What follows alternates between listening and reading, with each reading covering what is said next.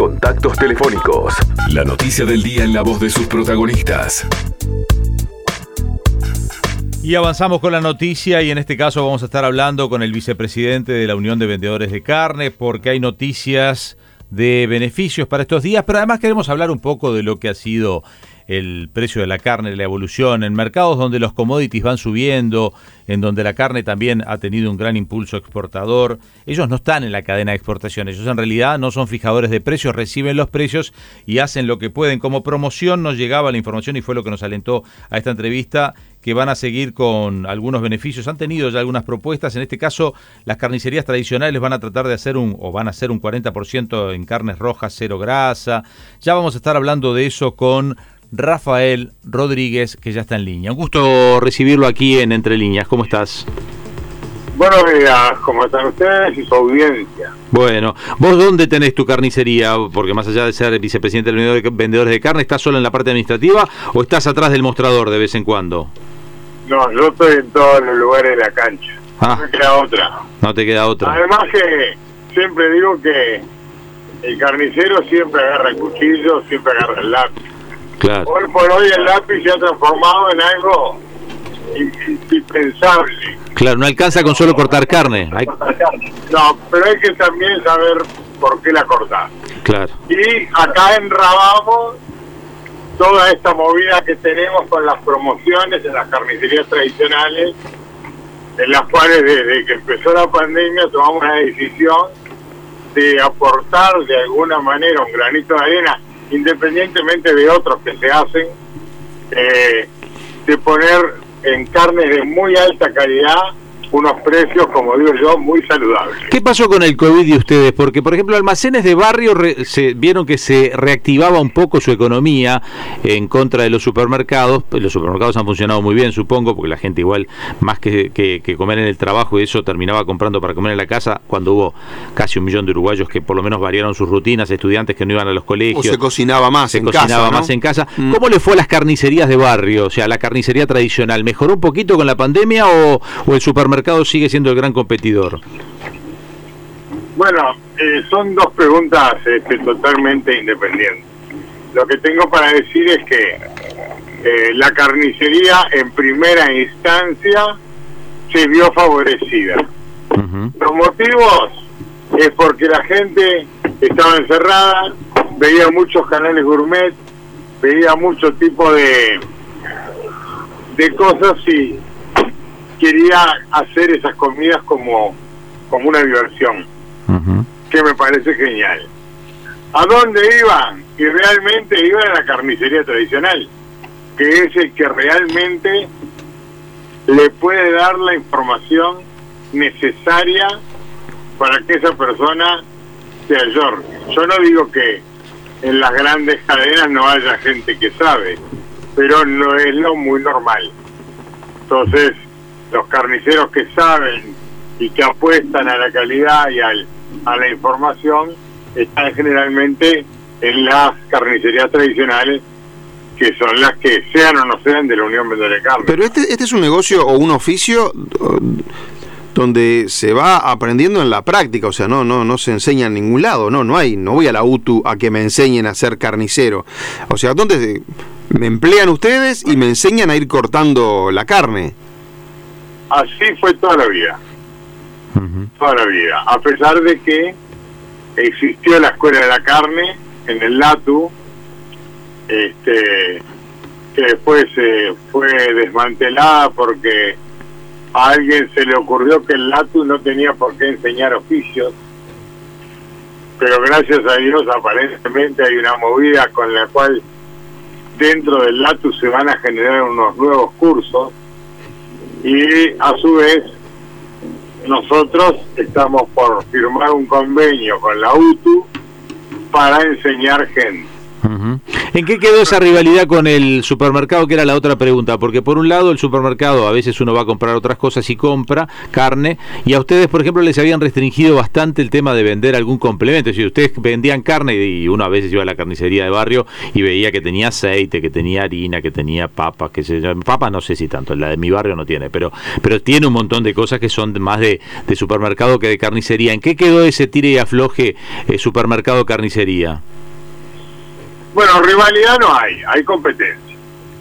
Eh, evidentemente que las carnicerías estábamos siendo muy perjudicadas porque no nos dejaban vender nada más. Entonces, los supermercados, independientemente de que ellos dijeran que eran áreas separadas, eh, vendían de todo uno al lado del otro y no pasaba nada. Lo que pasa es que es que el, el este el caso de la de vender las carnicerías se están transformando. Nosotros, eh, hablo de la Unión Vendedora de Carne, hemos tenido la, la fortuna de haber viajado a otros países y de ver cómo funcionan las carnicerías en otros países. Si uno ve los países como Inglaterra, Francia, inclusive hasta España, que no es tanto, pero Inglaterra, Francia, México, quedan sordos, porque venden las papas pero en cajones. O sea, nosotros en las carnicerías no lo hacemos y si la vendemos, la vendemos congelada. Lo que pasa es que las carnicerías tradicionales hoy apostaron mucho a tener un servicio más importante tanto en congelados como en algunos artículos complementarios que lo que hacen es que la, la clientela pueda ir y comprar la mayor cantidad posible de cosas este, para poder cocinar. ¿Qué pasa con los precios de la carne, este Rafael? ¿Cómo venimos con el tema mediano y largo plazo? Porque los commodities están subiendo, los granos van subiendo, el precio de la carne va subiendo, es decir, este a nivel mundial no hay mayor consumo. ¿Cómo viene el precio de la carne a mediano y largo plazo? Te tengo que, me, tenés que permitir hacerte un poco de historia. A ver. De historia, no historia, historia reciente. Sí, sí porque lo importante es que podamos demostrar determinadas cosas. Yo como directivo de la Unión de Vendedores de Carne hace unos cuantos años, siempre digo que la carne es lo que sube y baja siempre. Y lo voy a demostrar con estos ejemplos. En el año 2019, la carne había adquirido un valor importantísimo. ¿Por qué? Porque China tuvo problemas con la peste porcina y tuvo que salir a buscar proteína animal de cualquier manera y pagaba cualquier plata. Entonces eso hizo que no solo Uruguay, sino que los demás países se descompensaran totalmente.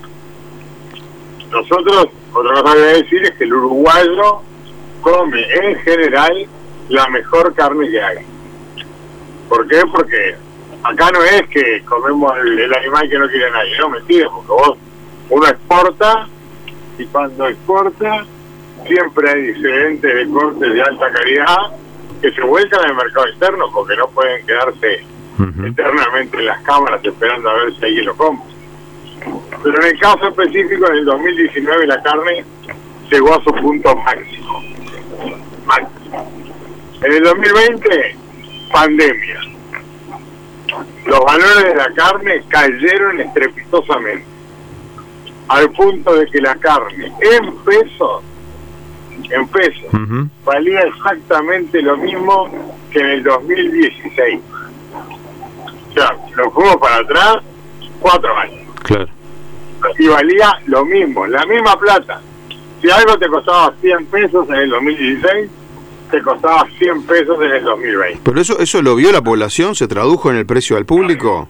Sí, se traduce al toque porque la parte de la cadena cárnica que compite somos las carnicerías y los supermercados, que somos los que competimos entre nosotros. Entonces gastamos tiza, carteles abiertos. ¿Por qué? Porque es necesario. Y la población lo, lo nota, porque la población va al punto en el cual le sugiere lo que precisa al mejor precio posible. Lo vio y lo recontra vio. Y la prueba la vas a tener ahora. En este año empezaron, como bien dices tú, a subir los commodities, las exigencias, cambiaron un montón de cosas y la carne empezó a subir. Claro que se hace bruto escándalo cuando la carne sube pero seguimos teniendo una carne a un precio que todavía estaría en el 2019. Todavía no subió más, por suerte, para todos nosotros.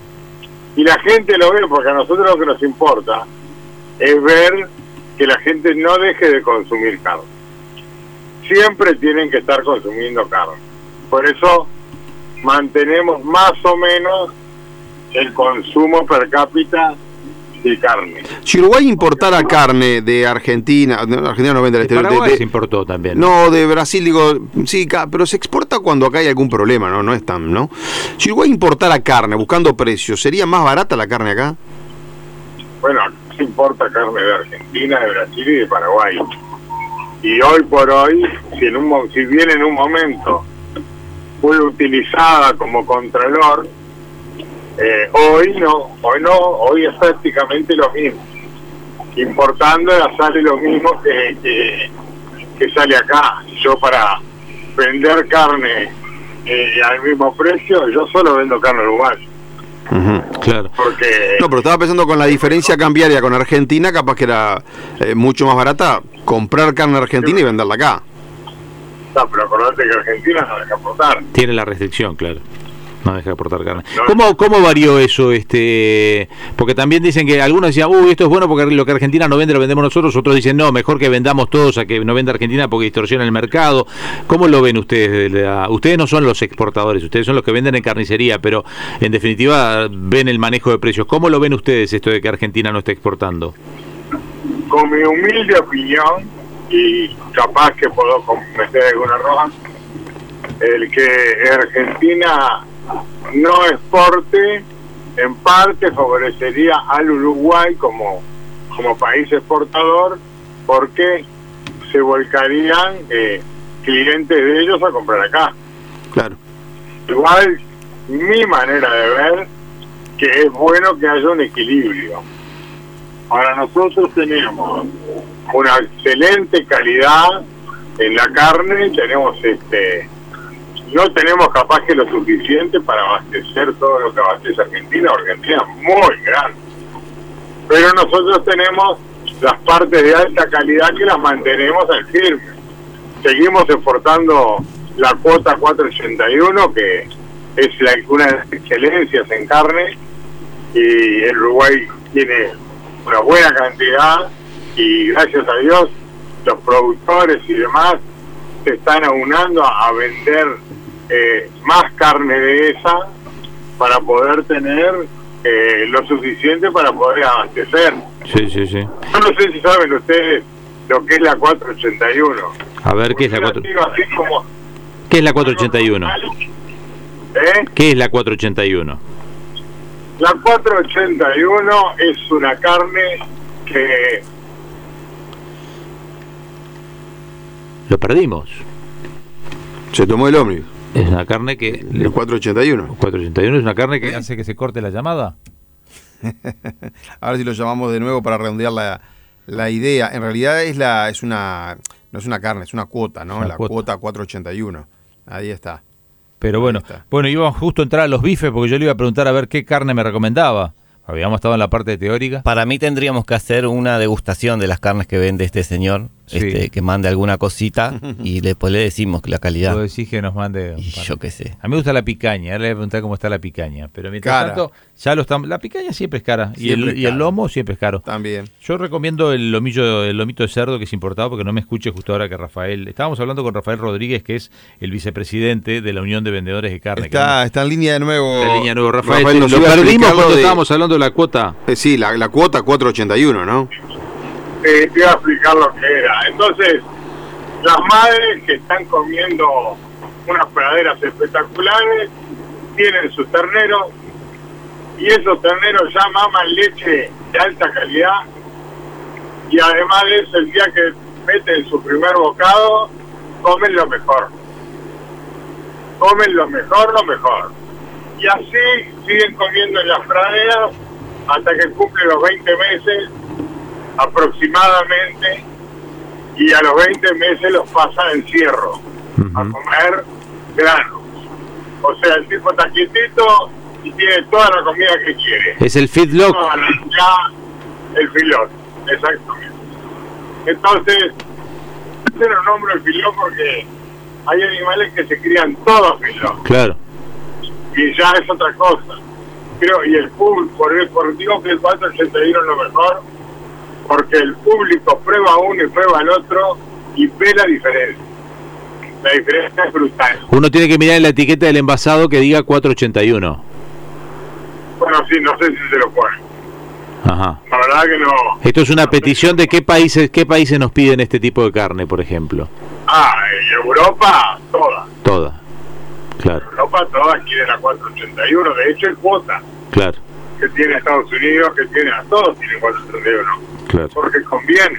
Sí, sí, sí, sí. Conviene cuidarla porque le, le sacan mayor dinero, mayor rentabilidad. Claro. Y es una carne excepcional. Rafael, Tengo una, tengo una consulta. eh, bueno, eh, eh, ahora por supuesto ha bajado todo lo que sean asados de amigos, grupos de asados, eventos sociales. Yo me imagino que el asado ha dejado de ser un, un- un corte que se ha vendido menos. Cu- ¿Cuál es el corte que más se vende ahora que, que ese, ese, digamos, ese corte dejó de, por lo menos ahora en pandemia o, o cuando no hay tantos asados grupales, este, se está vendiendo tanto? Bueno, vamos a suponer que lo que decís vos es cierto. Este, Es cierto. De una manera u otra se ha ajustado para comer un asado. No bajó el asado entonces la venta. ¿No bajó? No, la venta, el asado se tiene que vender porque, porque ve para el este, el asado se tiene que vender porque evidentemente está en el animal y hay que sacarlo. Sí, claro. Y se vende. Quizás en otro momento faltaba asado. Porque la- las cosas a veces hay que mirarlas de otro punto de vista. Claro. Quizás faltaba asado antes y ahora no falta. Claro. Ah, bueno. Eh, esa es la, la verdad. Antes muchos carniceros el, el fin de semana se quedaban cortos o no conseguían la cantidad de asado suficiente o no. el corte un corte que se come mucho pulpón porque lo hacen al horno Eh, se come la, la, la milanesa yo siempre digo la milanesa debe ser eh, uno de los cortes más vendidos porque ¿quién no come milanesa? Claro. O sea que la nalga, en una palabra, milanesa de, la- de, de nalga, por ejemplo. Sí, milanesa, porque la milanesa se de todas De cualquiera, sí, sí, sí, de cualquier carne. Eh, el asunto es que el profesional te la corte correctamente. Claro. La carne es como la madera, si la cortás mal se rompe. Si la cortás la madera, la madera la cortás mal se rompe. Claro. La carne la tienes que cortar como se corta la madera para que se rompa. Rafael, ya redondeando porque se nos ha ido el tiempo, este beneficios para estos días, ¿qué es lo que va a salir la Unión de Vendedores de Carne como destacado? La Unión de Carne, como destacado, sacó pulpas de alta calidad, que eran todas para exportar, totalmente sin desperdicio. ¿Cuál? ¿La picaña, por ejemplo, están dentro de esas pulpas o cuál? ¿Me decís pulpas de alta calidad? ¿Qué Puede es? pica- puede haber picaña, puede haber corazón de cuadril, puede haber peseto, puede haber, no sé, un montón de pulpas que están al, al verdadero rojo, como le decimos nosotros, que no tienen desperdicio. Entonces, y después de eso, tenemos eh, la lengüita de cordero que, que estamos tratando de, de imponerla porque es un corte que en el mundo vale una fortuna y nosotros lo tenemos acá y le vendemos a 199 pesos y se puede hacer una linda lengüita de cordero a la portuguesa, al escabeche, hasta la vinagreta si quieren, que no es de invierno, pero no importa. Entonces, nosotros eh, estamos impulsando esto, que son comidas de olla, cuando la gente come, pedido comer algo caliente y algo cuando llegás ya está pronto. Bien. Porque vos llegás, vos hiciste en tu casa una portuguesa grande y después ves si la comes con, con ravioles, con tallarines o con papa natural. O sea, al tenerla pronta es solo calentarla y utilizarla. La Unión Carne quiere dar un paso adelante en todo eso. Y eso también significa economía. ¿Por qué? Bueno, porque vos después de armás la olla es más barato comer. Y eso es lo- una cosa muy importante para nosotros. ¿Las carnicerías cómo consiguen estas ofertas? ¿Van y compran todas juntas para conseguir un mejor precio? Ah, Te tendría que decir el secreto de la situación, pero son negociaciones largas y tediosas y que a su vez el hecho de que todas hayan sido un éxito desde mayo del 2020 a hoy hace que ellos mismos ya vengan con propuestas. Bien. Ellos mismos son los frigoríficos. Los frigoríficos. Claro. Claro, los frigoríficos unos sí, otros no. Lo que nosotros buscamos entre todas las ofertas que hay, buscamos qué es lo que más le conviene a la gente. Muy bien. Lo que nosotros no, no transamos es por la calidad. Nosotros solo queremos alta calidad. Rafael Rodríguez es el vicepresidente de la Unión de Vendedores de Carne. Gracias por, por atendernos hoy. Gracias a ustedes y bueno, que tengan un buen día. Igual. Que pase bien. Entre líneas, lo que realmente hay que saber para empezar el día informado.